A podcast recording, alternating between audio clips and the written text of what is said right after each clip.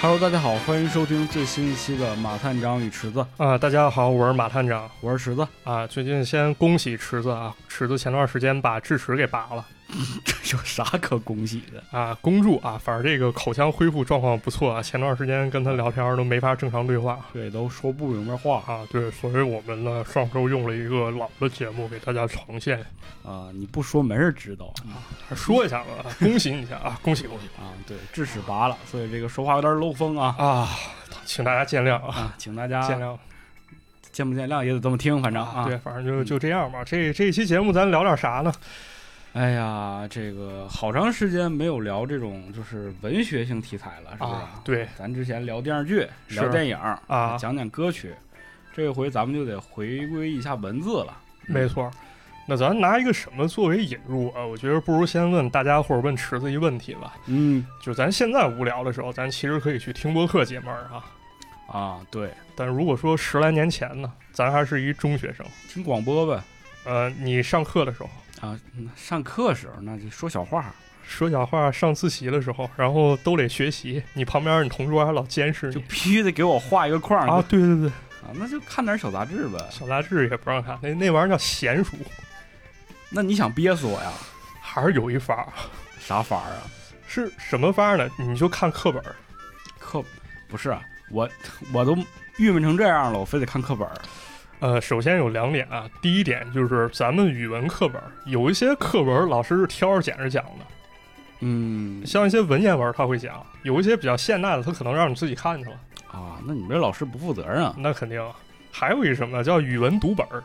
对，就有这个配套的一个，就是专门扩展阅读的这么一个书对对，这两本儿其实你如果好好看，真的会发现里面有很多乐趣，都有啥乐趣？啊就一点儿也不比那小树差啊。我说说我印象中我当时看的吧，比如有这个阿城的《棋王》，啊，棋王。不过它就一段儿啊，它它没没有把整篇儿都连载下来。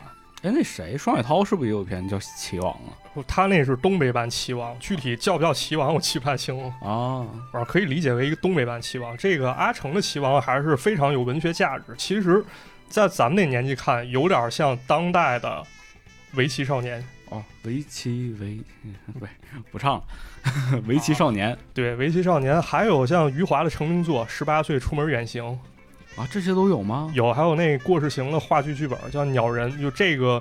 过世行可能知名度不是那么高啊，但是我是在大学的时候听说学编剧的同学都在看鸟人，啊，好他说像是改编过电影，不是那个鸟人也不是那鸟人。啊，不是那鸟人。具体怎么着，你自己翻课本吧，只能说你没学好，哎呦喂，完了，你暴没露看了。着。哎，反正这些作品呢，其实文学性哎都很强、插一嘴啊，啊。你们是人教版教材吗？人教版嗯，那那行吧，好吧，还是我没学好啊。真、真是人教版，可能你们那读本学校可能都没给你们定，啊，对，这是一个问题，妈扣钱了省钱了啊。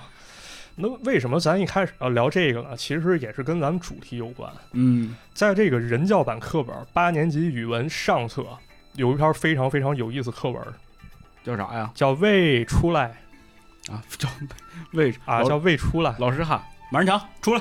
魏出来，我叫魏是吧？嗯，啊，这个其实就是咱们今天要讲的主题。这个魏出来作者呢叫做星新一，星新一，星新一嗯这几个对字儿还不好读。啊不好读。一开始我看成星期一，我说哎，这日本作者叫星期 一了星期一，啊。然后包括后来打字儿的时候也容易打错，我用了九键输入法，我给池子说哎咱行们、 了这个就不要在节目里说了啊！大家有这个九剑的可以自己去打一打。对，反正有一个非常劲爆的词，很容易打错啊。我说这个作者很有个性啊。嗯那么这个文章呢，其实就讲了一个特别特别有意思的故事。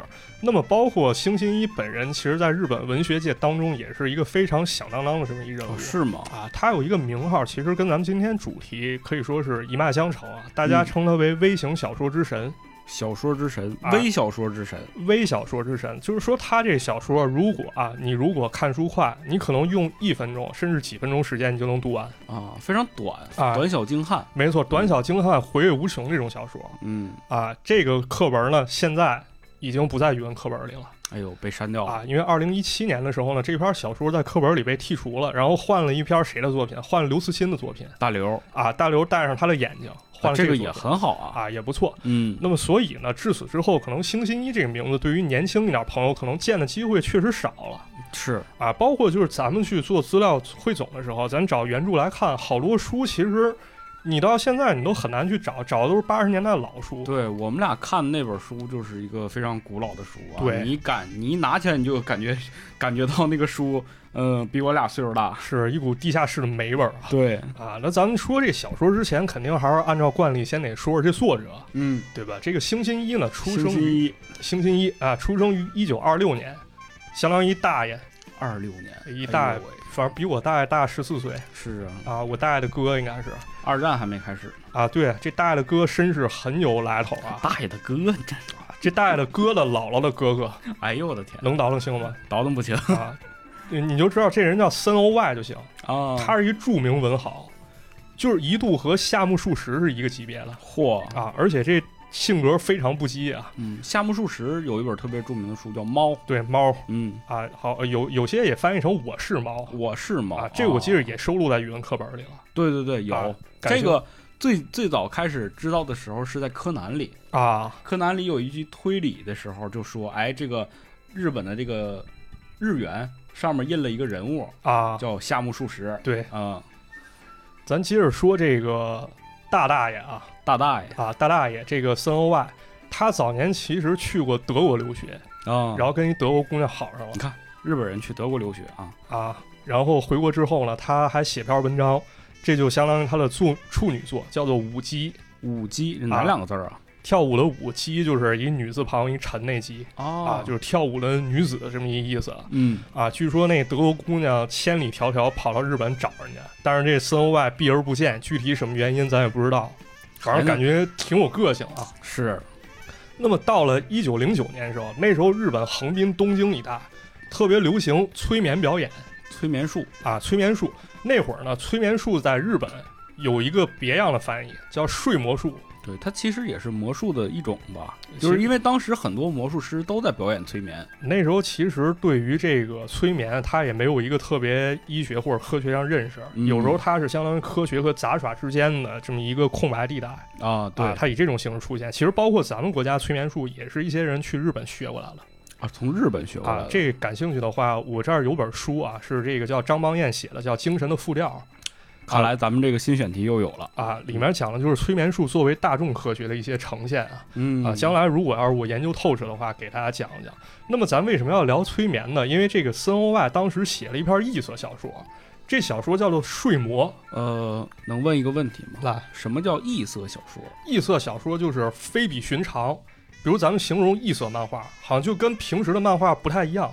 我理解有点像漫画或小说中的 cult 片儿那种感觉，哦，就是非常有剑走偏锋，而且气质非凡的一种作品就是跟这个大众流行还是有一些区隔的啊，。有一有一定区分。你一看就发现这东西与众不同，嗯剑走偏锋这么一感觉。其实跟咱们喜欢的东西就很像。很像，嗯很有这感觉啊。这个睡魔呢，现在可能咱能看到中译本儿不是特别多了，但大体情况呢是，有人掌握了催眠术，然后大概是进行去犯罪这么一个过程。哦，对其实能看出来，里面已经有一些神秘色彩了、哎，但是要区分一下，因为这个非常有名的这个美国作家尼尔盖曼，啊。对他其实也是人有也一有本一个睡魔对睡魔啊，但但是不一样。对，，死睡魔非彼睡魔，嗯，所以从这儿其实可以看出来啊，就星星一他们家族应该有一定创作的血脉。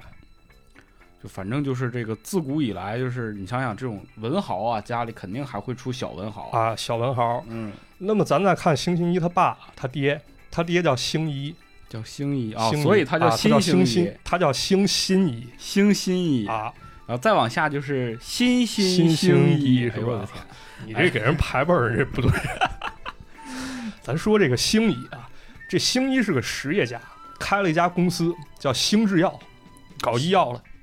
他们家起名太太费劲了，然后别人给他爹送一外号，这这个名字更有意思啊，嗯叫啥？东洋之制药王，挺厉害啊，很有意思啊。嗯这个星星一呢，可能也是随了他爸这一点啊，他脑脑子子好使。脑子好使，嗯，跳级考上高中，嚯，然后他后来上的是东大农业部农业化学课，嗯，相当于人是正儿八经对科学有一定研究和理解是的啊。那么这个时候呢，星期一开始面临一问题，啥问题呃，想考公务员儿啊？就业问题啊，但是比较操烂的一点是什么？当时考是考上了，但是没有被录用，不是考都考上了，为什么没被录用？就业机会少吧？你考上和你被录用，还有你找到你自己喜欢工作，其实是两回事其儿实就是过分数线了，啊。但是这个用人单位没要你，对，嗯可能这么一个原因。于是呢，他选择了另一条路，考研继续这个学术研究。啊。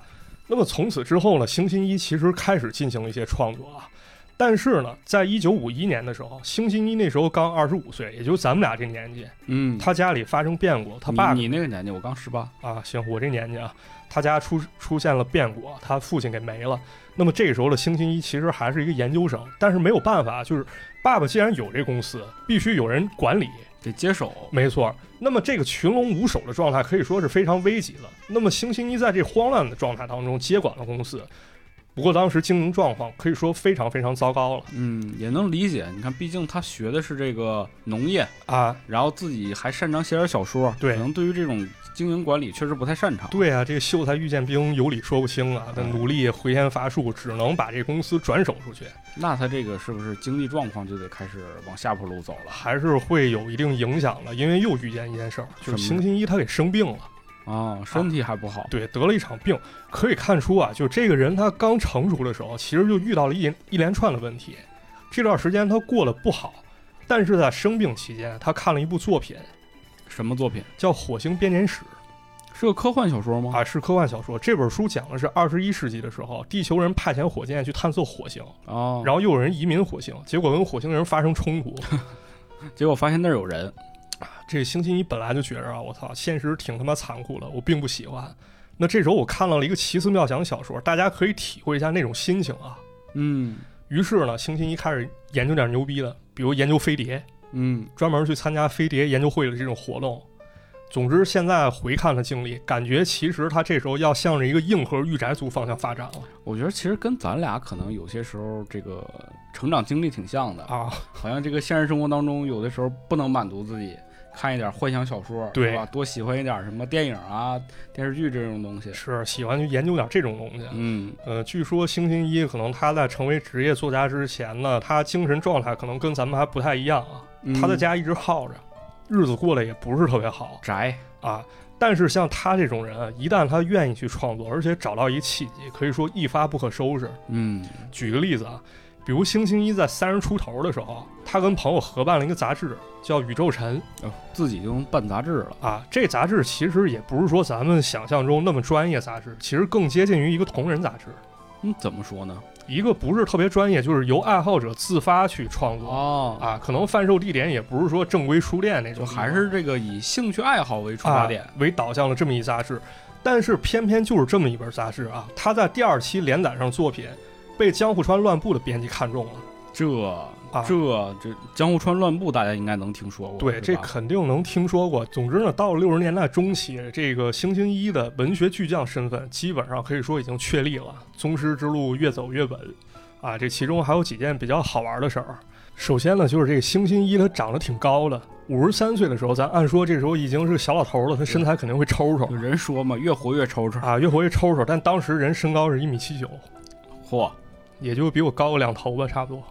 你没有，蛮长挺高的啊。不过在那个日本人当中啊，就是他所生长的那个时期日本人里面，我觉得应该算是很高了。那 是对，就日本人的这个平均身高是在就是两千年以后开始慢慢慢慢的提高的。窜去了，对，嗯，就之前，哎呀，咱不是小瞧他啊，对你去看看那个大阪城，你就知 道了。啊那个那个城墙啊，好像一人就能飞过去，啊！一使劲儿就蹦过去了。对，所以这玩意儿成了个梗了。据说日本科幻作家俱乐部成立之初啊，他有个戏言，说我们这儿不欢迎哪些人了。我说谢绝宇宙人，动物也不可以，个头比星星一高的也不行 那那那太高了啊。也也就是说什么，就是日本人正常人其实都能参加，啊！可能有这么一个比较损的这么一个玩笑在里面啊。是是是，再有就是咱刚才不是提江户川乱步了吗？嗯，那提江户川乱步，大家肯定更熟悉日本动漫里一个角色叫啊江户川柯南，啊，对，柯南嘛。这个柯南柯南你这哪儿人啊？石家庄人， 好嘛， 这个江户川柯南其实就是江户川乱步加柯南道尔是吧柯南道尔，啊。嗯，那么成年工藤新一是谁？工藤新一是谁？就是星新一呗。一个是星新一，一个可能比较小众一点啊，应该是《探侦物语》里那叫工藤俊作哇，就这两个人合在一起，啊，合到一块儿就这工藤新一好像确确实实没有人提过新一的这个梗。啊，这很少，这是我查来的一些资料，准确不准确两说，但是我觉得很有可能，因为《探侦物语》本身是跟侦探有关的，对对那，么星星一跟科幻可能这些悬疑有关是，啊，我觉得是合理的。嗯，手冢治虫呢，其实也特别喜欢星星一。哎呦，在一九六五年的时候，手冢治虫创造了一部作品啊，叫 W 三，也可以译作叫《三神奇》。 W 三 W 三，这是一个非常非常重要的漫画。三 W 点儿啊，这个漫画里主角啊叫星真一，星星真一、哎呀，他这个名儿啊，啊。那么有人就说了啊，说这个名字可能就源于星新一，但是也有人认为啊，这可能跟手冢治虫家小子有关，因为他家啊小子叫手冢真。手冢真，啊，会不会是那个因为喜欢星星一，然后跟他小子名儿又给并到一块儿了？所以说这个日本漫画家这个创作能力、起名儿都是从这个与原来的这些作者名儿合并的，是吧？有可能他有文化梗在里面。嗯，那么背景方面，其实咱聊差不多了，那接下来咱就进入讲故事环节了。哎，讲讲这个星新一他到底写了哪些有意思的故事？啊，肯定不能讲全啊那太多了。啊！咱就是那什么，以讲故事和平息延伸为主对啊，咱给大家聊点有意思的。对，然后也是希望呢，大家如果有兴趣呢，可以去自己去搜出来，再看一看他更多的作品。对，嗯因为本身咱们如果是纯讲故事，相当于越俎代庖，嗯，对，嗯啊，没什么意思，还是说给大家解读一解读，做些延伸，还是去激发大家兴趣咱也不说了嘛，这个语文课本里有了吧？那老师讲课肯定得问你，啊这个中心思想是啥呀？啊？啊，对呀、它它有啥意义呀、是啊，啊嗯，所那以跟卷说啊子那儿答我们就得这么讲啊，对，咱这么讲啊，咱先给大家做个童年补全吧。嗯，啊，那个没有看过《未出来》这个作品的朋友，那可以给大家讲嗯你讲、要说清楚是未出出来出来，啊，不是未出来。 我叫魏淑芬，今年二十三岁。行了，行，咱给大家讲啊， 嗯这个故事啊发生于一场台风过后。啊，当时的天气晴空万里，在离城市不远的近郊啊，有这么一村儿，让这台风给卷了。哎呦，但是呢，并无大碍，嗯，只是村外一个小庙被连锅端了。嚯，第二天呢，村里人开始议论纷纷。但就在这个时候，人们发现这个小庙被摧毁的地方出现了一个洞，这个洞呢直径大概一米左右，但感觉深不见底。嗯，这这玩意儿无底洞嘛，是吧？漆黑，啊，有人壮起胆子，啊对着洞里使劲大喊了一声：“喂，出来哦，这就是点题了，！”哎，这电梯了。但是呢，这个洞里连回声都没有，嚯，那这肯定是深不见底，哎，深不见底，就好像所有的东西，就连你声音都能给你完全吸纳进去。嗯，这时候有个人壮起胆子，啊他拾了一块石头，然后准备要扔到这洞里，突然旁边来了个老头儿劝阻。说你呀，别作死啊！说这啊这指不定有啥惩罚，那第二天给你弄死了。哎呦，这老人也是好心相劝嘛，啊，嗯这不听老人言，吃亏在眼前嘛。那但是肯定的年轻人气盛啊，对吧？他根本不听劝年轻人气盛，啊嗯，年轻人气盛，呃拿着这哎把这石头扔进去了。嗯，但是啊，咱按说，如果要是往洞里扔石头，它过一会儿会有回声传过来。啊，对啊，但是这洞里啊，就一点声音也没有那这洞也太深了，啊。是啊，这这玩意儿六探无底洞嘛，这不《 哎呦，你你说什么呢？ 西游记》没看过没看过，啊？而这村里人这也没见过是吧？说咱不得了啊，咱先别整它了，咱整点围栏，咱把这洞给它围起来。嗯，那这万一有小孩掉下去，这咋办啊？是吧？就是，这救都没法救。很快呢，有记者打听到这事儿啊，就开始采访来了。然后呢，科学家跟学者也来了，每个人呢都特别装逼啊，表现出一副极其渊博、无所不知的神色。嗯然后新闻记者呢，他为了展示自己的专业性啊，呃，咱得实地考察一下，找了一根细长的绳子，然后又找了一个大秤砣，啊，拿这个绳子拴住这秤砣，然后小心翼翼地往这洞里放。往这顺，啊，顺顺顺，这绳子一尺一尺顺下去。但是呢，等这绳子全放完之后呢，他往出拉，拉不上来了，嗯，被吸住了，被吸住了。两三个人一块儿使劲蹬啊，结果了，这绳子不知道在什么地方突然就被蹬断了。哎呦，又来了一个学者了，然后他说：“你这整不明白啊，咱得用高科技，是吧？”他嗯整了一个大功率扩音机，他说准备从洞底传出来的回声频率做一些分析，结果整半天没整明白还是没整明白，啊。总之呢，这个洞呢好像会把所有东西全都吸进去一样。这时候呢，来了一个商人啊，他对村里说：“啊，这个洞的专利你们让给我吧，作为补偿了，我再给你们修一个庙，然后我再安排个小广场，你们看行不行？”啊这也能买专利？大家也不知道这怎么回事儿啊，他要干啥？反正给我们修这也不错啊，这笔买卖呢就成交了。于是呢，很快啊城市里出现了一家公司，叫田洞公司，就是咱刚说这个商人开的。啊嗯，这个商人说了，本公司有一个绝妙的深不可测的洞，根据学者们估计啊，这个洞的深度至少在五千米以上，是可以容纳原子反应堆、核废料、危险物品最好的场所。啊，就往里丢垃圾呗，没错，丢垃圾啊。很快呢，政府有关部门呢又给他派发了营业许可证。那么有很多搞污染的这些公司啊，比如原子能发电公司啊，啊搞核的公司啊，争先恐后跑过来签合同，说：“哎，你给我们解决问题吧，你当我们供应商好了。”刚开始呢，村里人觉得不乐意啊，怕有后患。但是呢，这个田洞公司人做了公关，他说这是一个绝对保险的洞，即便过了上千年啊，也不会对地面上造成任何危害。而且呢，这公司经营啊，对你们村儿也有好处啊。哎，大家，你想想，听到这儿的时候，我就不妨联系一下这个现实生活。哎最近某个国家哎，是吧，对，也对这个全世界人民做出了承诺，没错儿，说我们这个方案非常的安全、靠啊谱。这个水是可以喝的哎，啊，喝一是吧。喝，嗯、那他们自己喝吧。喝一喝啊，生命增长二百多，说回来啊，说回来，就有点像这田洞公司这感觉啊。那么大家其实也就信了。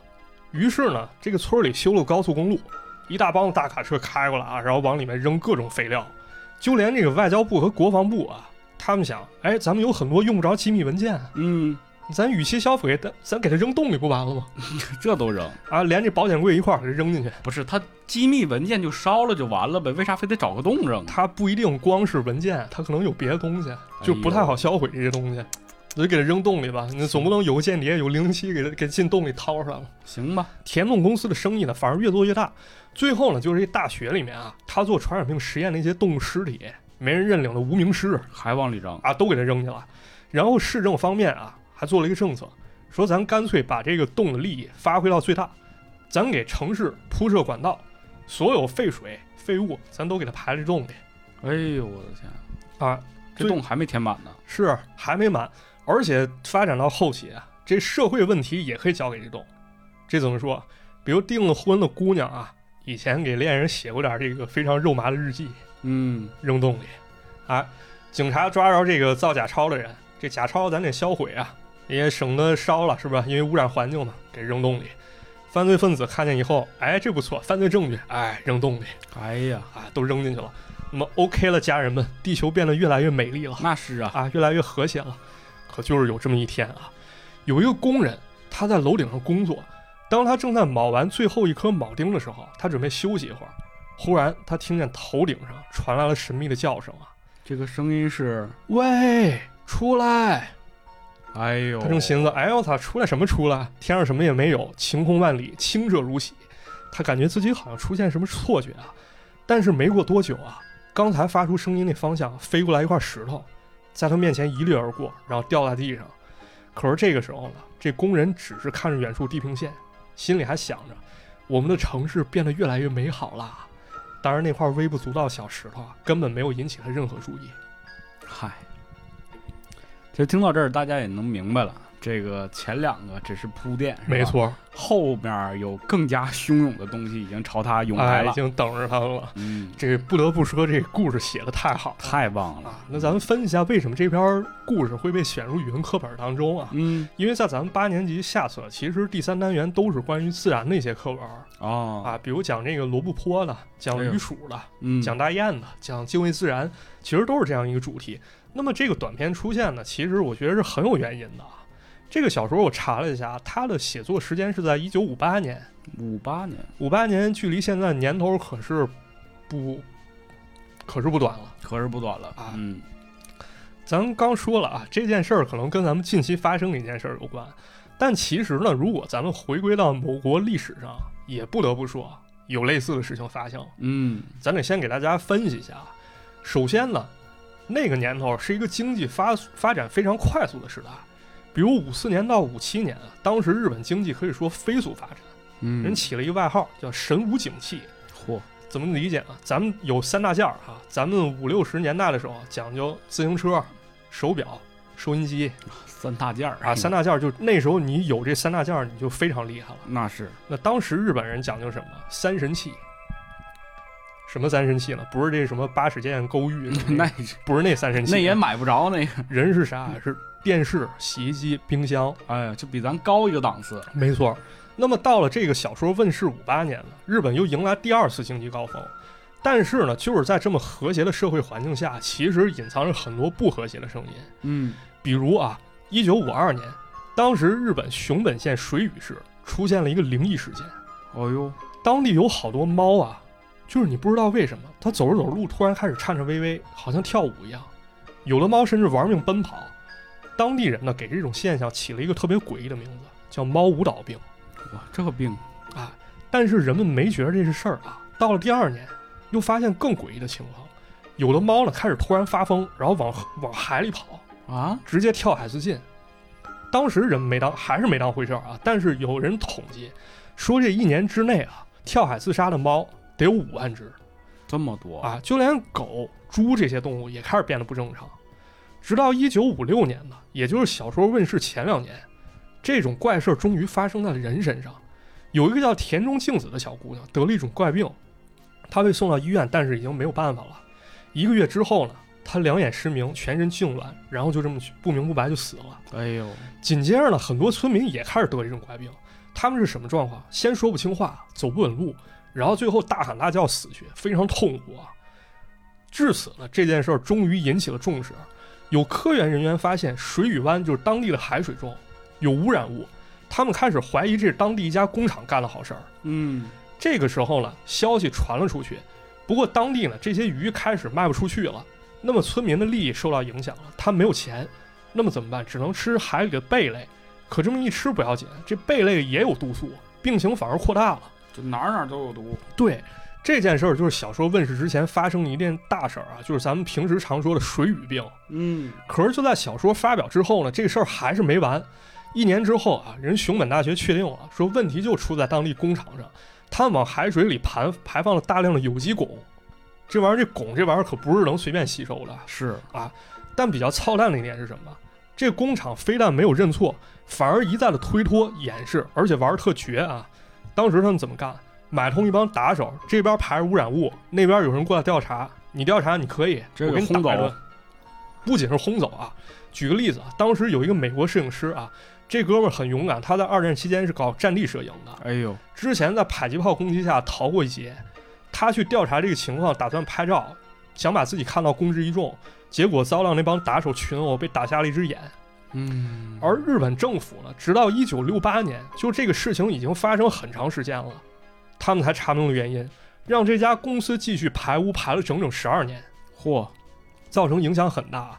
所以咱们再回看《星星一》这篇小说，我个人觉得其实体现两种担忧，一种是对于自然缺乏一种敬畏之心，对，啊，在发展面前，好像咱带来所有衍生问题都可以交给自然去消化解决。只注重经济的发展，而没有注重对经济发展，就是经济发展之后的这些对自然的影响。啊，这东西说在这个对自然方面，咱可以说是什么？就是先污染后治理。嗯，说在职场上，这玩意儿说不好听就是甩锅，就是啊，你你把所有事儿你都甩给自然去处理啊，你这个自然就是一个照单全收全收的一个锅吧，对是吧？那是不是有一天咱们会遭到反噬呢？对，而且这个可以提醒大家一下，就是关于这个水与病的这件事情，其实也有一部新的电影即将上映了，嗯叫《恶水的真相》啊，啊、是这个强尼德普、嗯真田广之啊，真田光之对这个合演的一部，然后将会在今年五月七号上映。嗯哎它讲的就是这个水与变的，就是这个排污水调查事件，整个这个水俣病发生的前后经过都会在这部电影当中展现，可以非常值得一看啊，也是很应景的一个电影非常应景啊。很多作家其实都非常关心人与自然的问题啊。嗯，绿水青山就是金山银山，啊，没错，哎，所以说大家一定要注重保护环境，对，咱古人也讲“留得青山在，你才能不怕没柴烧”，就是对吧？嗯然后包括手冢治虫其实也画过一漫画叫《三眼神童》，这将来给大家讲吧。嗯反正这漫画里对我影响非常大的一句话，印象很深一句话是什么？就是他说啊，在漫画的结局，他说这个文明覆灭了，咱会不会若干年后又有一帮人围绕着现代文明遗迹赞叹说：“我操，古代人真他妈伟大！”哎呀，那现代文明会不会重蹈覆辙？ 那肯定啊，啊我感觉快了，那得看咱们怎么驾驭了眼。瞅着过两年哥斯拉就要上岸了，啊，是吧？啊，那第二个担忧是什么？我觉得是对于政府态度一担忧啊。嗯，咱想想看啊，就是地上出现这么一个深坑，最该权衡利弊的是谁？我觉得应该是政府，哎，对他应该起到这个责任感，啊没错。但是他并没有做这件事儿啊，反而默许了这填空公司的发展，他把最难解决公害问题去交给这公司处理嗯啊。但整个小说当中呢，其实这些村民一开始他们是表示过担忧的，但是这种担忧很快又被商业的这种美好愿景给掩盖了过去。嗯，虽然说这小说啊可能有很多幻想成分，但我觉得还是很有现实意义，是哎，很有意思啊。非常有意思，那说完这个，咱接着讲啊，咱接着讲一个很有名的作品，叫《不速之客》不速之客，啊，《不速之客》这个故事讲的是什么情况了？讲的是一个关于飞碟和 UFO 的故事这是星星一自己喜欢的事儿啊，啊，给大家讲啊。话说某天呢，突然出现了一个飞碟，这飞碟上呢走上走下来一外星人，这外外星人浑身穿着盔甲啊，紧接着飞碟呜飞走了啊，不要他了，啊，人们看见哇，这非同小可啊。对啊，这不行啊，这天外来客啊，这个赶紧想对策啊。于是呢，各界人士都聚过来，让咱想想怎么办啊。军队人认为啊，说这他妈的是个威胁，咱得先下手为强，先派来大量武器给他围请了请请讲述者注意文明素质，啊。我是模仿军队的人的说法啊。嗯然后这个时候呢，和平主义者又来了，他说啊，你给我滚啊，人家来了就是朋友啊，咱得好好招待人家对呀、啊。有朋自远方来嘛，啊好好招待嘛。两方争执不休的时候啊，又来了一长者打圆场，说：“哎，你说的也对，你说的也有道理啊，但这玩意儿可能是朋友啊，也可能是特洛伊木马，嗯，正，好呢，我是一个官员，应该让我去谈判才对啊。那你去吧。”啊，这长者就去了，他说：“啊，我们地球人呐、啊，可能科技没你们发达嘛。”但是我们爱好和平的心可是全宇宙独一无二的呀！ 是的，这位老者是不是经常看《我爱我家》呀？啊，你有什么需求可以讲的嘛？这外星人一点反应没有啊！这这个官员当场识别，那么没听懂呗。没没听懂，我说反正没用。当官的完了，这做买卖就来了。嗯，他说啊，哎，我们地球啊，物产可以说非常非常丰丰富啊，嗯，人搞不定，人就是来谈生意的，对对吧？钞票哒哒的。哎，这个商人呢，就说把公司排得上号，这些名推销员都拉过来了，要搞个这汽车大游行哎呦啊，，产品大展演。结果外星人还是没反应。还不吃你这一套。然后这时候呢，又来了一帮人，他说：“你们别乱搞啊！你们敢乱搞，我发功弄死你，知不知道？我们是某个教派的，你们这帮人屁都不懂，这不是外星人，我告诉你，这是神。”然后这帮教徒开始给这外星人原地磕头挺好，挺好。啊，挺好。但是外星人还是没什么反应啊。于是呢，又来了一个大汉，他说：“你们都是垃圾，是人渣，不配和外星人交谈，因为你们没有人性。 人家远道而来，肯定很孤独，不定憋了多长时间呢。你得给人解决实际问题，知道吧？”这个大汉， 哎呀，行吧。啊，这大汉呢干啥？找了一个性感大妞过来引诱外星人，嗯，但是对方不为所动啊，说这是不是大妞不行啊？找个肌肉猛男开始搔首 弄姿，好嘛， 这不是我编的啊，这真这么写。行行 行，但是这外星人还是没有任何反应啊。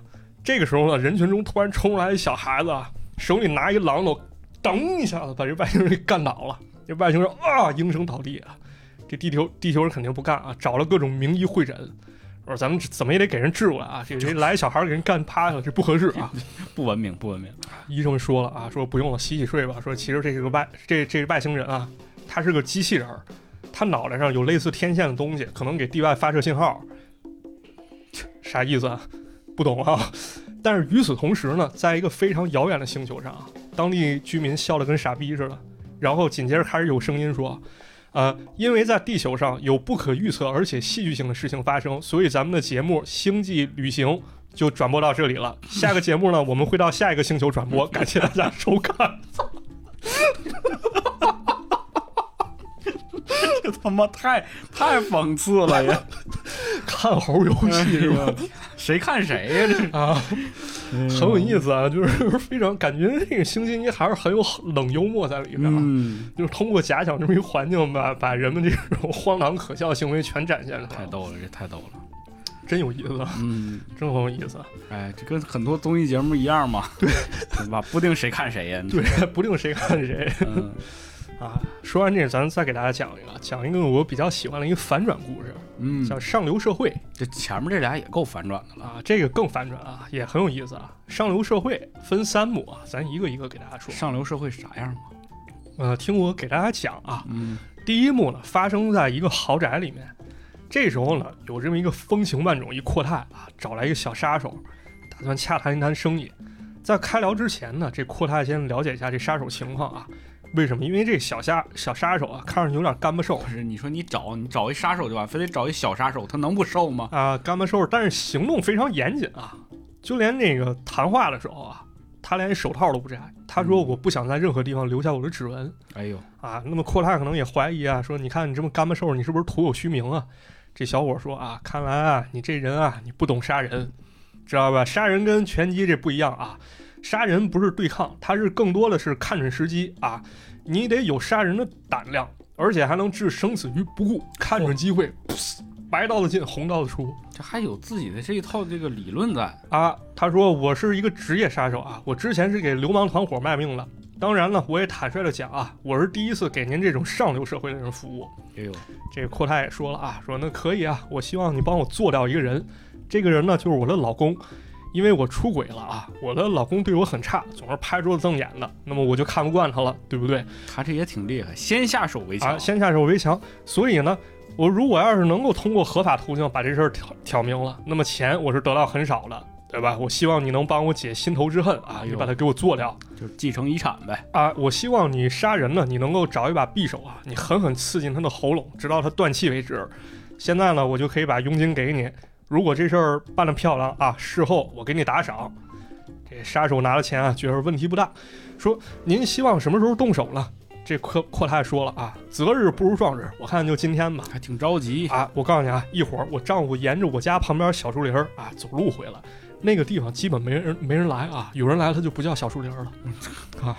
到时候你跟他狭路相逢勇者胜啊，我在旁边指挥，时机合适我给你打个信号，你过去把他给宰了。杀手说没问题，早咱出发吧。对，小杀手配小树林儿嘛。啊第一幕结束啊，嗯啊再，再接着聊第二幕。第二幕呢是一个先生啊，一个温文尔雅先生跟一个肌肉发达一个男的交谈。这个肌肉男呢也是一名杀手，长得非常强壮，面目狰狞，就一看就不是啥好人，性格大大咧咧的。他说呢，我干这行已经非常驾轻就熟了啊，我最大的爱好就是徒手把人活活掐死哎呦啊，，给人捏死。这俩杀手这个还不太一样方式哎啊。这个先生呢说很满意啊，我现在要求你去帮我做掉一个奸夫啊，因为我老婆背着我跟他好了，哎呦，我对他恨之入骨。啊你你知道了这是。啊，知道了，你给我把它碎尸万段，钱我先付给你啊，你要干得好，我给你加钱。嗯，现在其实就是一好时机，为什么呢？我平时下班比较晚啊，这个时候呢，那对奸夫淫妇一定正在我家幽会啊。现在咱俩驾车过去啊，咱到了就按喇叭，那小子他他肯定心虚啊，他跑出来，这时候你给他截胡，你给给我捏死他。嗯，不过丑话说在前面啊，那个奸夫其实也不好对付，他可能练过，你最好带把刀啊，以备不测啊，啊，不要跟他搞徒手格斗。嗯，第二幕结束，第三幕开始，在一片昏暗的树林里啊，应该就是那小树林里面，两个杀手棋逢对手，杀得昏天黑地，日月无光。 两个人都没想到啊，对方是平生第一次遇见劲敌，我靠，他哎呀功夫竟然这么好。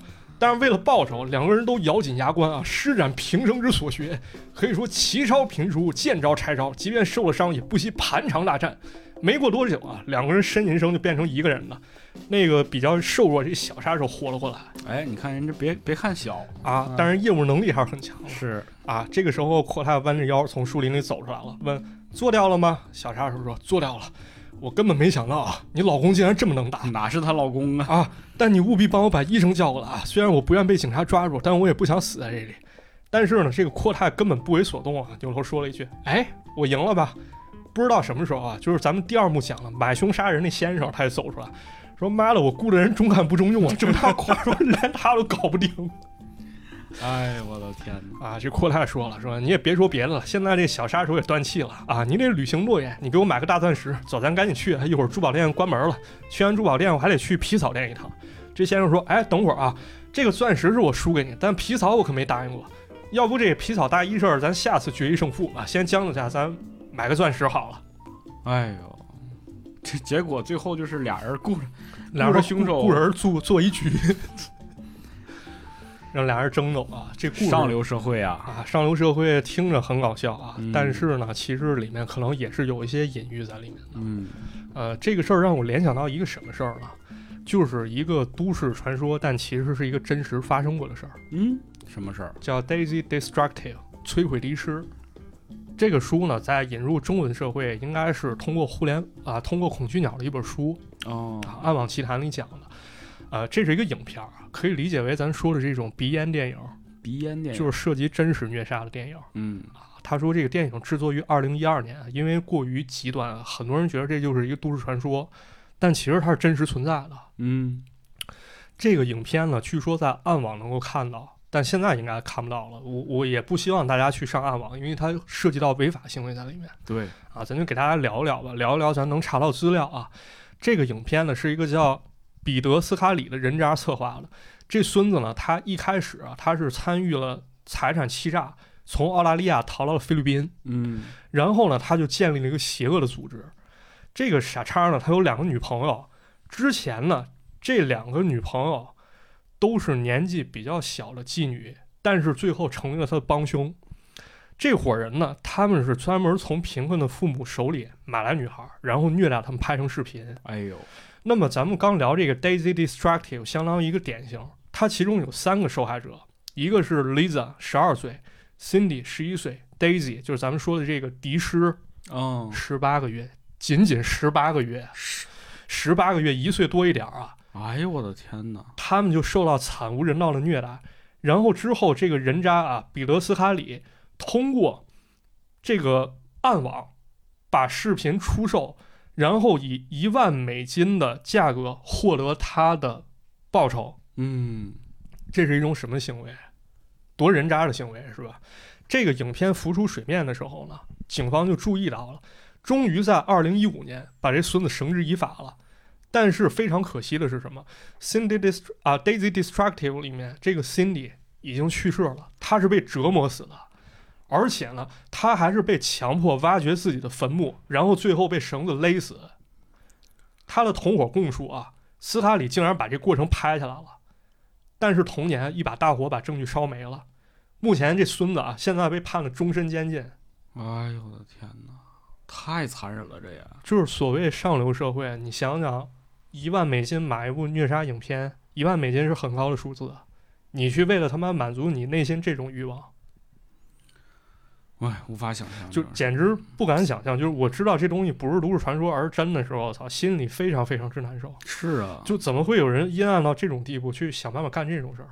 太这个，我觉得大家就是听到这儿，还是那句提醒大家不要去搜，就是所谓暗网之类的东西啊。对，对第一是不合法，第二就是说，它真的突破了一些人类的所谓的底线，对，这不是一个好的事情。没错，嗯我还提醒一个是第三方面，我联想到了啊，就是你通过暗网去搜索这些影片，你看了，那么其实你潜在是在给这些作恶的人一种鼓舞，对，他们会觉得受到正向反馈，觉得他做这东西有意义的，是，无形当中咱就成帮凶了。那么今天就是我所准备这几个就说完，池子还准备了一个神的故事，呃，也算是算是三个神的故事吧，三三神啊，三神，三神但是故我觉得它是一个主题下的东西。哎，嗯，这个邢新一这个人啊，挺挺有意思的。这咱们前面讲了这几个故事了，但我忽然发现，就是在我看他这几个关于神的小说的时候，其实你就能感受到他对于这个世界的是有一种独特的理解的。哎，嗯，首先呢，这个神他是名字上其实就是带这个这个小说的嗯名儿就带什么什么之神，一共有三个，这是我找到，当然可能还有啊。啊，我来先来讲讲这个第一个故事吧，叫商业之神。商业之神做大家买一卖想是吧？啊商业之神谁？巴菲特啊，巴菲特、啊，反正马就是云、马斯克， 对比尔盖茨啊是吧？ 但其实并不然啊，这个故事非常有意思。故事的开篇呢，是一个人啊来到一家公司，这个公司大楼特别的豪华哎。走进去之后呢，一个非常有有这个礼貌、非常绅士的一个人接待了他，说：“哎，您好，先生，咱们这边请。”就来到了一个办公室里。嗯啊，这个人是来干嘛的呢？他是来借钱的，借钱贷款借贷。啊哎，对，这个借贷呢非常有意思。这家公司呢是一个专门借贷的公司，而且它有一个特点就是它什么人都借，谁都借，对，也不考察你的这个信用背景，啊也不管你这个人想用这个钱干嘛，但反正你来借呢，是吧？我就我就借给你。可是来者不拒然后走进这个办公室之后啊，一个西装笔挺的人就坐在那儿啊，说啊：“哎，先生您好，您这个什么需求啊？”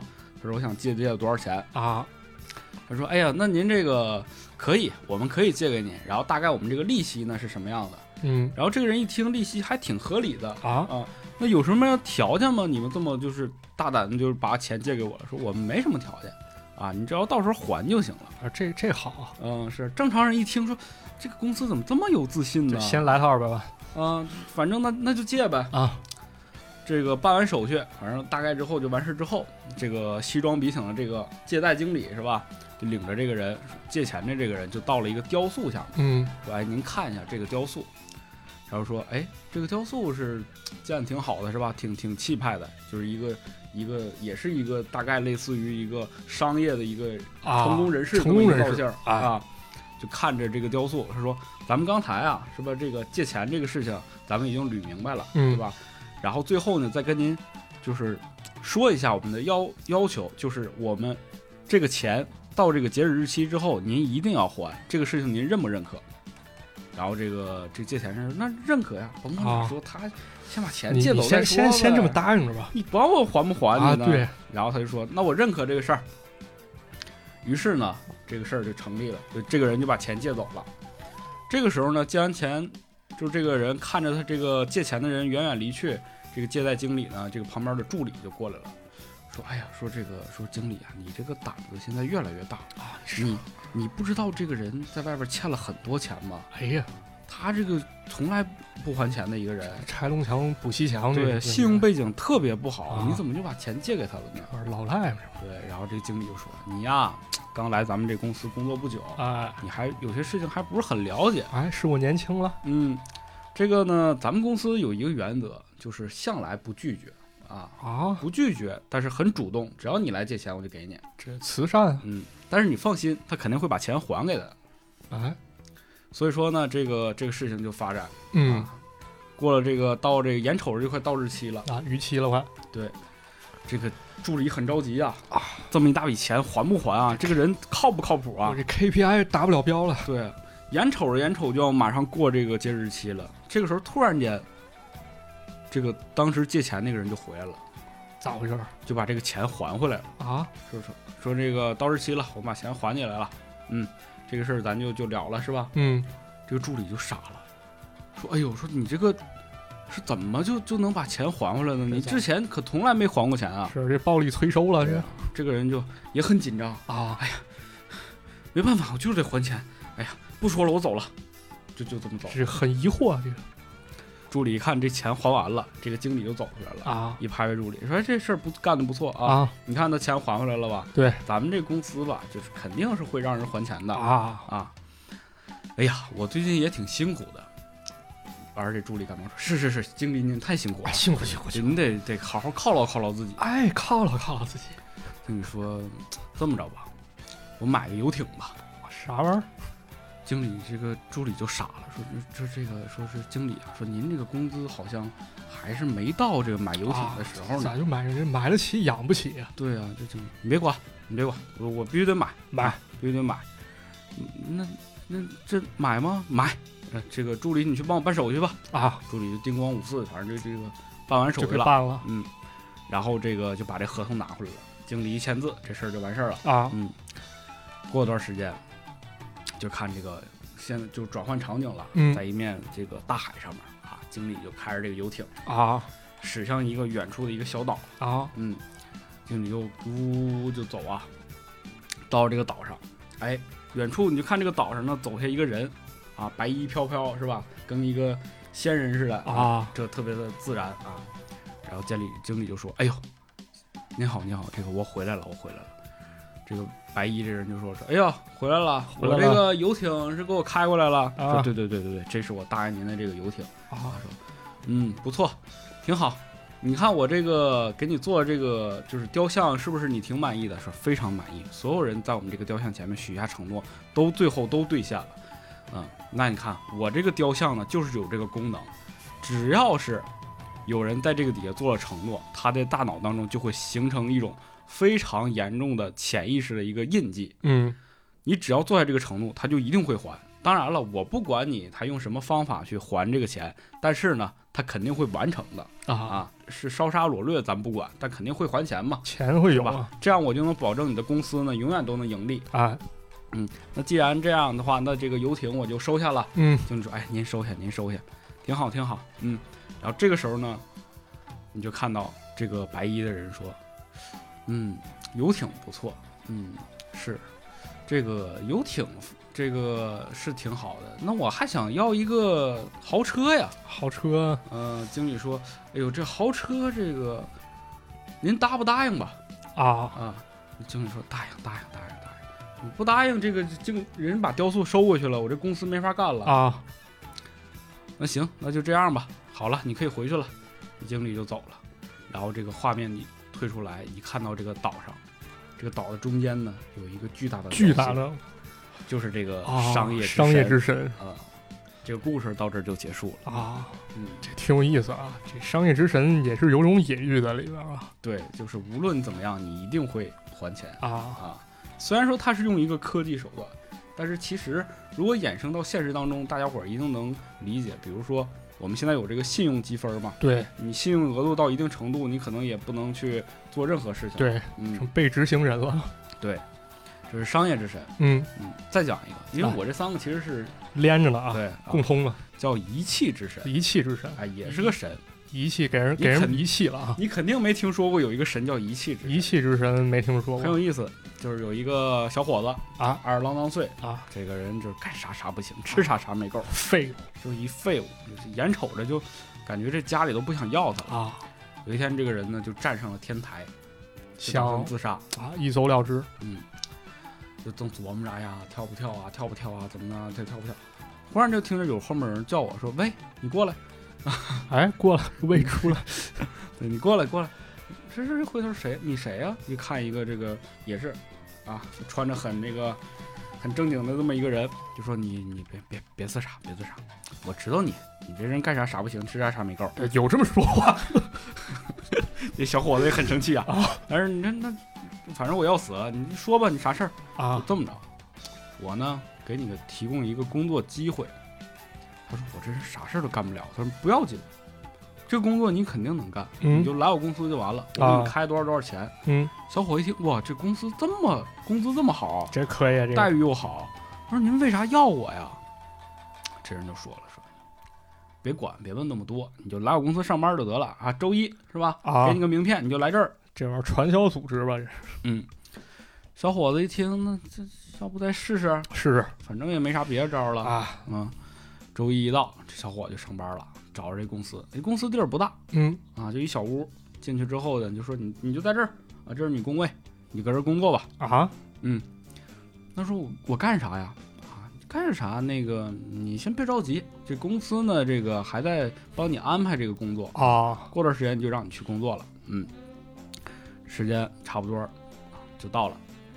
有一天，这个这个就找他来上班，这个人就找他说说你呀、去一个这个咱们新建成的一个高科技工厂，嗯，这工厂好，全自动，全自动化哎呦，什么都是自动的。啊他说全自动，你让我去干啥？但但是呢，就他们这个自动吧，就是就有一个有一个监控室，啊，你要去这个地方，就是它是专门用来统计这些这个里边工厂里边这些物品的数量啊，包括一些这个物流方面的东西的啊，啊，它这个很重要，对于这个工厂。这中控室你呢，你去这个地方，你去这个上这块儿工作工作啊，然后后干干干一天，就不用多了，就一天。就一天，干完之后你就回来，这工作呢就结束了啊我还能给你奖金。那这好啊，这个这小伙子也是有点懵啊，说这是啥工作呀？那就去呗。啊人交代了，拿着工资呢，到那儿了，一看这工厂真好，全是自动化的，啊就这么一个小厅儿，他就搁里坐着。他呢，就主要就是负责看看，就是摁按摁按钮啊啊，帮这个人家这个管理一下子，简单的。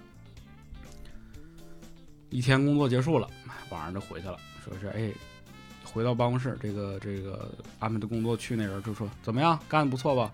他说好像不太好，啊，没关系，没关系，别别往心里去，啊！我跟你说，你呀、你这人就是心心太窄了，嘛是别往心里去就啊。别往别往心里去啊。第二天，第二天那工厂报告就回来了。嗯这个小伙子一看这工厂报告，上面写了说，物流监控室工作出现失误啊，怎么怎么地，非常非常详细，啊把所有的操作全都记录下来了。啊说这个岗位人员不合格。啊后啊！小伙子一看，哎呦，这是这，你看我就说我工作不好吧。嗯，经理就叭叭拍大腿，哎呦嗯，好，你干干得好太好了啊！你这个你这个工作效率太高了，人家都得是半个月才能得出这报，你这一天就把这报告弄出来了。啊！合着这检测这这个哪儿有问题了是吧？拿它当标本啊哎，是这么个道理。啊过段时间又有一家公司说这公司这个就是也是也是一个管理部门，嗯但这管理部门呢，反正就是也是请他去，他到那儿呢就是看这个上班这个状态啊，就能不能检测出来每个人上班状态是什么样的。嗯他呢都能有一个指标在他那儿反映，他也是到那儿做，你就工作一天啊，工作一天就回来。他到那儿又工作一天，第二天报告又回来了，还是这么一套啊这个此岗位人员、啊这个，工作非常不合格，工作不啊、行啊，总上厕所，对、啊什么总都跟不行。跟同事抛媚眼儿这经理高兴坏了，说：“哎呦，我可算是找着人才了，怎么就天下能出现你这么个人呢？啊 你是个宝啊！”结果呢，因为这两项工作干得非常好啊，他就出名了。有名儿啊，啊所有的这些大的管理公司啊，包括一些机械性非常高的岗位，都邀请他去帮我们做这个检测，就嗯，是如何能测出这个这个套工作系统当中的 bug。高效试错啊他呢，也因此呢，就走上了这个呃成功成功者的道路了。啊过了很多年了啊，有一天呢，他就坐在这办公室里，也是吧，就是也得也得歇一会儿嘛，坐办公室。然后这时候有一个人看着一个像母亲的一个一个女人就走进来了。嗯说：“哎呦，说您就是那位大名鼎鼎的一气之神吧啊？大神儿哎呦，我可算找着你了。”他说：“你找我干嘛呀？啊你们就是家啊你们家是有是什这么是产业啥啊呀？？”对呀他说：“我什么产业都不是，但是呢，我有个儿 子。啊我这儿子呢，就是我感觉他他他不行。我说哪儿不行？就啥都不行。啥都不行我想让他呢跟你学习学习。啊我觉得你这个工作呢很有潜力。”你呀、就就把他就按照你那个方式这个培训好啊了，有有样学样对他这以后是不是也能吃个饭呢？啊一气二神嗯，这个故事到这儿就结束了。啊！ 操，你你有没有感觉挺像陈佩斯拍那个短片儿？嗯就是讲陈佩斯是一个特别朋克一人，啊，然后他要组建一个乐队，就去建筑工地找了几个二溜子，然后让他们每天要做的事儿就是，呃，行为举止必须邋遢，然后每天说够多少句脏话，得把人骂哭，然后紧接着他们组了一个臭虫乐队开始上 上台表演就刻板印象呗。啊，对。然后紧接着这个乐队被捧得很高，然后陈佩斯赚了很多钞票，然后就把这几个人抛弃了。紧接着那几个二溜子最后还是二溜子还是二流。啊，其实有点这感觉对，这就是一气之神。啊最后再讲一个来啊，也是回归到这个个人生活上吧，啊夫妻生活，夫妻生活这叫和解之神。和解之神。嗯，说的有这么一对儿夫妻嘛，这个也是相相互之间生活了很多年了，啊，可是突然有一天就因为一个事儿就吵架了，不和谐，俩人就开始就是冷战，冷战，互相也不搭理。谁也不理谁这男的就很别扭，说其实我还是爱着他的，啊。但是我又不好意思把这个面子放下来，是就是去原谅他，就不行，我得让他提前说。这个女的也是，女的反正也估计心里也是这么想的，啊这俩人就越走越远。啊然后有一天，这个男的呢就在公司工作呢，就收到了一封信。这个信，哎，一看是他这个这个就一直不跟他说话这个老婆写的，老婆写来了说你还记得咱们当年遇见的那个酒店吗？啊啊，这个我觉得咱们俩应该再回去再感受一下过去的生活了。哎，这老公一看，哟，嘿，你看，果然吧，来我劲这了面子没放下是对的吧？啊你看他低头认错了，那咱就回去吧。啊，到了这酒店了啊，他这个也很忐忑啊，就在那儿等啊，这这不会他是骗我吧？咋啊，一就直是不来呢。诓我呢。过一会儿，哎，别，眼瞅着就快那个晚上了，这个他这个老婆就进来了，啊，来了，老婆也很感动，哎呦，老你公真在这儿等我呢。哎啊，呦我天！啊那咱们俩就把之前的成见都放下吧，我说咱俩就把这个呃继续啊， 不要老说那些啊有的没的啊。啊，嗯，我说叙叙然后他俩就坐在这个这个酒店里啊，酒店的装修很好啊环境也很优雅。高雅两个人就一人开了瓶红酒，就在这儿就是喝酒，谈谈过去，谈谈往事。是忽然间就觉得这个美好又回到了两个人身边。啊，这好然后呢，这个眼看就入夜了，是吧？这个丈夫就说了，说哎呀，说我其实挺对不起你的感觉，对不住你，对我真应该我先低下头，然后跟你承认这个我的错误，嗯，这样咱俩能很快就会缓解这个中间的这个矛盾了。隔阂，哎，嗯，然后这个女人就忽然间一脸惊惊讶，说什么意思？不是你给我写的信让我来这儿的吗？对呀，男人一听就傻了，说我没给你写过信啊，啊，我是收到了你给我写的信。对呀，不是你找了我吗？然后这个男人就赶紧从包里把这封信掏出来了，一看，你说你看看，你看看，这是不是你给我写的信啊？这个老婆一看，说自己倒是对，但是我没写过这封信啊。对不上号了，然后我也收到了一封信啊，还是你写的？是吧你看这是不是你写的呀？啊，这个男的一看，字迹瞅着吧也像，也像但我没写过这封信不啊。对呀，这个女的呢，这个老婆突然就说：“哎呀，行了，这个事儿啊，看来是神，在帮咱啊们，有意帮咱们嗯，这个咱们俩就就把这事儿就不提了。”啊，咱们俩既然已经和好了呢，咱们就继续过咱们自己好日子吧。结果好才是真的好，老公一想也是那么回事儿，啊，过去就过去了，甭管这信就咋地了。老婆就说：“这么着，你把信给我吧，咱俩就把这收起来，啊，嗯，就这事儿就过去了。过去了，过去了”然后俩人是吧，就是这个到夜里就睡觉了，啊，然后就在这个时候，你就发现这个深夜的时候，老公正睡得正酣的时候，嗯他旁边这个老婆就起身了，啊，起身到了这个旁边，从包里掏出了这两封信，嗯，然后来到了这个门外边儿。一般都是这个酒店，高级酒店都有那种那个阳台嘛，阳台敞啊对，开着阳台。哎，他就在这个地方拿出了一支火柴，把这两封信都烧了。然后他说了一句：“哎，面子有什么用呢？啊，这是和解之神，和解之神。和解之神”所以说，大家能知道就是这个神是谁啊？还是这个老婆？啊，就是这化解矛盾嘛，肯定都是要有一个人先低下这个头的。对但是呢，又要让这两个人都能保持一个就是体面。对对对对对，所以说，就是这个老婆很聪明，想了这么一个方式。这个人的感情它就是这么微妙啊，对啊，有的时候这个跳脱事外，其实想想好多没有必要的事儿，但是你遇到此情此景，还是就是会较这事儿是啊。啊，为什么把这三个故事它都叫什么什么之神呢？神啊，就是大家伙对于这个神的理解是怎样的啊？其实尼尔盖曼有一部小说叫《美国众神》，美国众神，这个前两年肯定很火，大家也都听说过。哎，他说的就是说，这个在宗教当中，这些神，只要我去膜拜他，去信仰他，这个神的能力就越来越强。嗯，但我一旦有一天，我忽然发现有一个事情更吸引我了，这个神就被我遗弃掉了，抛弃，这个神就不在我的这个支持下了。嗯，然后越来越多的人不支持他，他的这个能力或者他的这种影响力也就越来越就弱弱。了啊，嗯，所以说他这些神，所谓的神的出现，或者是他们的这些超强的能力，都是因为有他们的支持者。嗯，也就是说，我们的信仰和我们的所作所为造就了这些神，不是神出现帮助人类，而是人类的共共鸣产生了神，啊，是这么个道理。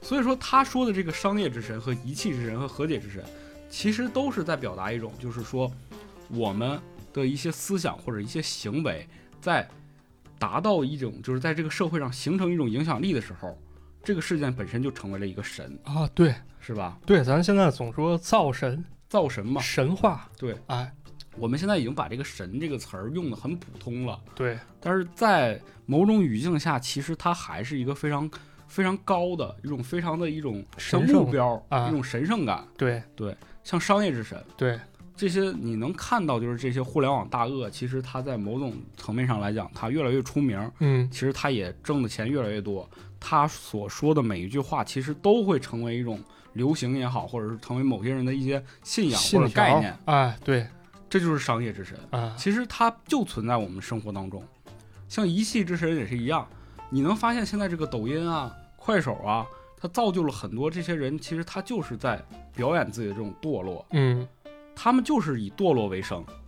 但是当他们得到这些人的相信或者这些人的认可的时候，他把堕落变成了一种他的职业，它的价值吧，对，他也就成为了这个一气之神。哎，我们只是看笑话，但看笑话的同时，就像这些工厂一样，他把它放在这儿就当一个笑话来看，嗯，也对我们自己产生了一些影响。对，这个事情就很荒谬。嗯，最后，甚至有些人就为了成为他，去变得堕落，啊，这就也就是学习一些，就像那个母亲一样，有点这感觉啊是，吧非非得让孩子去学，去效仿它，就是你你虽然很糟粕，你虽然是个垃圾，但是你能挣到钱，那我是不是我也希望我的孩子变成垃圾？啊，我觉得这是一个非常荒谬、非常讽刺的一个一个现象吧。对，确实是，到最后就是这个和解之神，就发现我们人与人之间这个距离越来越远，嗯，我们每个人都不想低下头，对，甚至我们不想为了和解去想一些方法。我觉得这个故事当中，这个妻子做的非常好的就是说，无论你觉得它是一种诡计也好，或者是一种阴谋也好，但它确确实实是在为两个人之间这种感情做出了一些，就是主动的一些想法、想法或者是方式。先走近一步往前，对对从某种层次来讲，其实是妻子先低下头了。对，但是呢，她是为了这个感情变得更好，她让这个丈夫也体面，让自己也体面，做出这么一个、一个举动，写了对两封信。我现在就发现很多人，我们其实我们联系到自己啊，就当我们上大学，或者是说离开学校进入社会之后，我们的朋友就越来越少了，嗯，不是别的，就是因为我们没有再去和我们之前的这些朋友去联系了。对写信意味着什么？就是因为我给他发一条微信，对，就是联络嘛，打一个电话，啊，但是就是我们在社会当中不断的就是在工作也好，其实就出现一种比较心理，他挣得多，我挣得少，啊，他我就操，我觉得他他他妈哎，操我就不想把我的姿态放下，对然后去跟他说，哎呀，你怎么是吧？你这最近日子怎么过得那么好啊？我们绝对不会说出这种话，是我们越来越不会了。所以说这些故这些就是人与人之间的关系也越来越远了。对，现在不是还有个词儿吗？叫同济压力，嗯，就是说，咱们比如都是同一辈份儿的啊，我们都是九四年的，人家他妈的 CEO 已经拿到 B 轮了，对啊，人家有更牛逼的人搞金融到高管了，有人年薪百万，嗯，这时候来自于一种压力，有时候人们就不愿意去跟人接触。但其实呢，咱跟这些人接触啊，咱不一定非得看就是身份高低，对可能大家所在乎的还是咱们童年时候玩的那些游戏，或者是那几本《七龙珠》。对，嗯还是说回这个故事，就是哎你看马探长也提到了，就是童年那些游戏嘛。对，为什么这个妻子一定要把这个丈夫约回到他们最初见面的那个时候？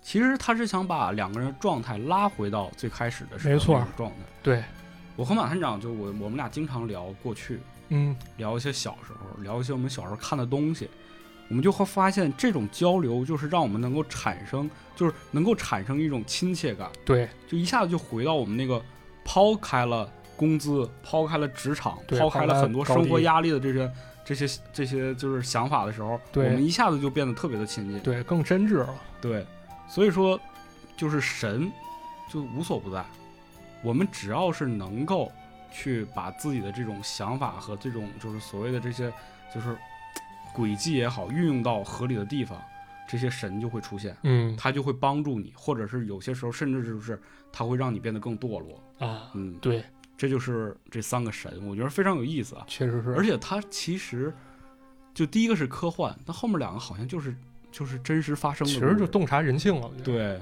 嗯一种很微妙的一种感觉啊、嗯，啊，很有意思，啊很有意思，推荐给大家吧。推荐给大家啊。推荐给大星家星一，星哎星一啊，星星的星，新一就是工程新一的新一推荐给大家。新哎星一，星新一，星星，我也不知道怎么念了啊，反正非常不错，还是推荐给大家啊。看标题吧。啊，看标题吧，给大家聊了这么几个吧，当然不是特别全面。星期一其实有好多牛逼的作品非常多。啊，包括他的作品引进中国的时候，他还比较希望就是稍微带点灵异，但是又比较有意思的故事引进。然后他还特意跟咱们这个引进的人去聊了这个事儿啊，啊，就说希望能够给大家带带来一些更多元作品，大致是这么个意思。